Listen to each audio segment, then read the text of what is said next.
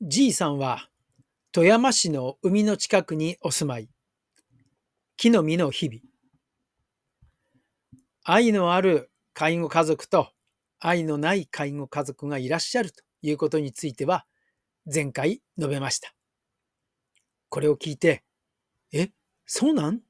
とおっしゃる方もおられれば、そりゃそうだろうとおっしゃる方もいるでしょう。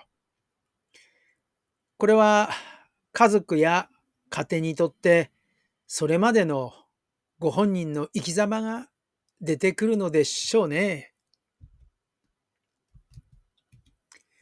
今回から数回は愛のある介護家族のお話をしていきます。じいさんの送迎。じいさんは富山市でも水橋町という海の近くにお住まいでした。デイサービス木の実は富山市の南部に位置するところですが、水橋は海の近くで富山市の北東の位置にありました。木の実から時間にして片道30分くらいの距離です。じいさんを車にお乗せするときがなかなか大変です。そのうち歩けなくなって車椅子になってしまうのですが、車椅子になってからの方が車にお乗りいただくのは楽でしたね。じいさんはいわゆる BPSD と言われるものが強い時期は両手をブンブン振り回しています。なかなか落ち着きません。ですからじいさんの送迎はお一人のみでした。乗り降りに時間がかかるので他の方を一緒に乗せて送迎というわけにはなかなか難しかったですね。じいさんは創業期から、じいさんは木の実が創業時の時からのご利用者さんでした。創業前の当時、認知症、若年性の認知症の方は、行くところがないと困っていました。当時の通所介護デイサービスは、高齢者の方ばかりでしたから、若年性の方が行けるような場所はなかったんですね。その当時、じいさんは60歳ぐらいでしょうか。やっぱり若年性のものというのは、年が若いだけに進行も早いわけです。これは癌とかの病気とやはり同じだと思います。病気も若いということで早く進行するということなのでしょう。じさんはトラックの運転手をしていて30年以上勤めておられました。そして定年の前に若年性認知症が発症して仕事ができなくなり辞められるわけです。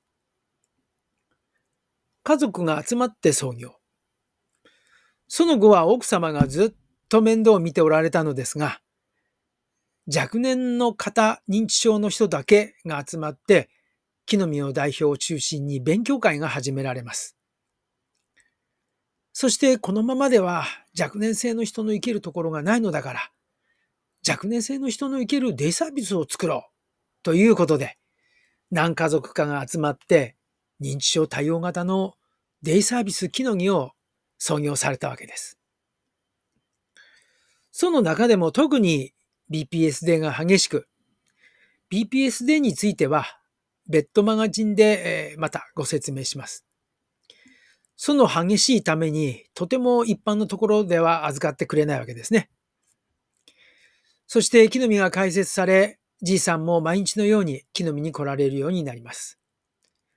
木の実はお昼の間の住まいというわけですね。スタッフもベテランの方が横について一緒に生活をしました。トラックの運転手。じいさんはもともとトラックの運転手さんで荷物をよく運ばれたそうです。木の実では回廊式の廊下を何度も歩かれます。